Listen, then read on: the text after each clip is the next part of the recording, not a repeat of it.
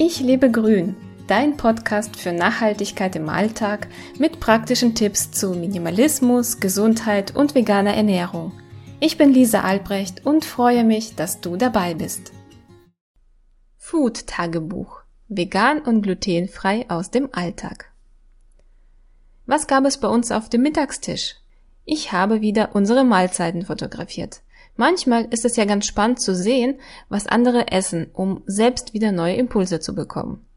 Legen wir direkt los. Gerne essen wir den italienischen Vollkorn-Rundkornreis Arborio. Im Vergleich zu anderen Reissorten hatte er einen nicht so weiten Weg zu uns. Die Kichererbsen kochen wir immer selbst. Vorher weiche ich sie natürlich ein. Wir haben festgestellt, je länger wir sie einweichen, umso besser vertragen wir sie. Aber spannend ist auch, dass wir sie nun gar nicht mehr lange einweichen müssen. Unser Körper bzw. die Verdauung scheint sich gewöhnt zu haben und die normale Einweichzeit, in der Regel über Nacht, ist völlig ausreichend. Es gibt wieder frische regionale Karotten und auch Spitzkohl. Und ebenso kommen die Austernpilze aus Deutschland. Ich brate sie einfach in ein bisschen Olivenöl an und würze sie mit Salz. Ganz simpel. Wie du vielleicht weißt, backen wir unser Brot immer selbst, da wir glutenfrei essen. Damit die Backzeit nicht so lange dauert und wir Strom sparen, ist unser Brot eher flach. Das stört uns in keiner Weise, dann sind die Scheiben einfach etwas schmaler. Die Brotmischungen, die man kaufen kann, sind mir zu teuer und beinhalten zu viele komplizierte oder in meinen Augen nicht notwendige Zutaten. Unser Brot besteht aus Buchweizen, Hirse, Mais oder Reismehl. Da wir das Mehl selbst machen, kommt einfach alles nach Gefühl rein. Flohsamenschalen sind übrigens die Zauberzutat und lassen das Brot nicht auseinanderfallen. Aufstriche machen wir gerne auch selbst, da Paul Sonnenblumenöl nicht gut verträgt. Außerdem ist man somit sehr kreativ und kann auch diverse Reste zu einem schmackhaften Aufstrich verarbeiten. Sehr praktisch.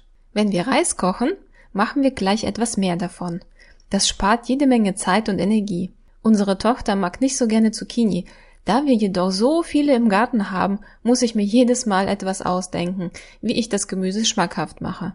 Diesmal gab es Zucchini-Spaghetti, minimal in Knoblauchöl angebraten. Dazu selbstgekochte Kidneybohnen. Und damit auch das einfache Essen schmeckt, ist es wichtig, es lecker zu würzen. Ofenkartoffeln gehen immer, oder? Die Kartoffeln kommen aus unserem Garten, ebenfalls die Zucchinis.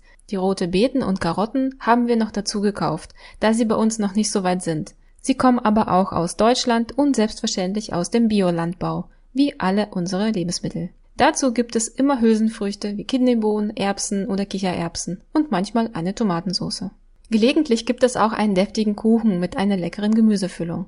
Es kommt einfach alles rein, was gerade da ist. So kann man wunderbar die Reste verwerten und mit Genuss satt werden. Im Teig verwenden wir gerne Kürbiskerne und Leinsamen, auch im Brot. Kürbiskerne haben so viele wertvolle Inhaltsstoffe und sind regional. Wir waren bei einer Freundin Beeren sammeln. Sie hatte so viele Büsche, dass sie gar nicht hinterherkam. So konnten wir schwarze und rote Johannisbeeren pflücken. Unsere Beerenernte im Garten lässt sich noch auf sich warten. Die Büsche sind einfach noch zu klein. Außerdem hatten wir die Möglichkeit, ganz regional gelbe Kirschen, sie werden auch Honigkirsche oder weiße Kirsche genannt, zu pflücken. Die Beeren und Kirschen haben wir eingefroren, so dass wir einen Vorrat haben. In Muffins, sie sind auch glutenfrei und vegan, haben sie uns sehr gut geschmeckt. Auch pur oder im Müsli sind sie wirklich eine leckere Abwechslung. Wir süßen seit Jahren nur noch mit Datteln, die zunächst zu einem Mousse mit etwas Wasser püriert werden. So können wir auf den süchtig machenden Haushaltszucker mit vielen leeren Kalorien und kaum Nährstoffen verzichten. Das war mal wieder ein kleiner Einblick in unseren Alltag. Beim Essen ist uns die Qualität als auch die Herkunft sehr wichtig. Je unkomplizierter und unverarbeiteter die Lebensmittel sind, beziehungsweise das Essen auf dem Teller am Ende ist, umso nachhaltiger und auch besser verträglicher ist es. Ich hoffe, ich konnte dich inspirieren und motivieren, etwas Neues auszuprobieren. Du hast Lust bekommen, dein Leben in die Hand zu nehmen? Besuche meinen Blog unter www.ichlebegrün.de.